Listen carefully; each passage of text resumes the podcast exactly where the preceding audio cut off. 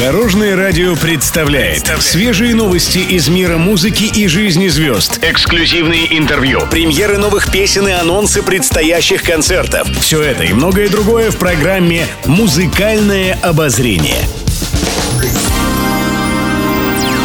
Добрый день! В студии Алена Арсентьева, и это программа «Музыкальное обозрение» на Дорожном радио. Музыкальные новости. Недавно Анна Семенович рассказала о незабываемом сюрпризе от любимого мужчины. Артистка не скрывает, что находится в отношениях, но знакомить публику со спутником не спешит. При этом время от времени знаменитость отвечает на вопросы, связанные с ним. Социальных сетях поклонники поинтересовались, какой необычный подарок она получала от избранника.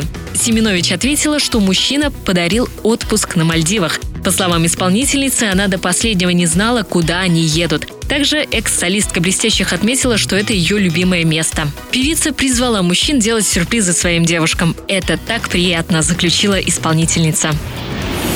Интервью. На днях солист группы Ума Турман Владимир Крестовский рассказал, как коллектив планирует отметить 20-летие. В беседе с журналистами музыкант сообщил, что вместе с коллегами собирается записать альбом из лучших песен группы под симфонический оркестр. Не факт, что это будут самые популярные песни, но это те, которые мне кажутся самыми лучшими. И, конечно, будет большой концерт с оркестром, поделился Крестовский. Напомню, группа Ума Турман появилась в июле 2003 года. Тогда братья Крестовские записали в Нижнем Новгороде демо-альбом. А впервые коллектив вышел на сцену в одном из столичных заведений в декабре 20 лет назад. Там они исполнили свой хит «Просковья». Девушка Просковья из Подмосковья тоскою снова одна. Девушка Просковья из Подмосковья.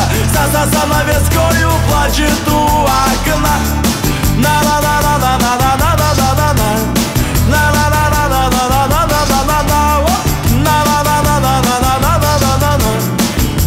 на Еще больше интересных музыкальных новостей завтра в это же время на Дорожном радио.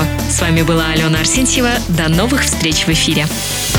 Будьте в курсе всех музыкальных событий. Слушайте «Музыкальное обозрение» каждый день в 15.30 только на Дорожном радио.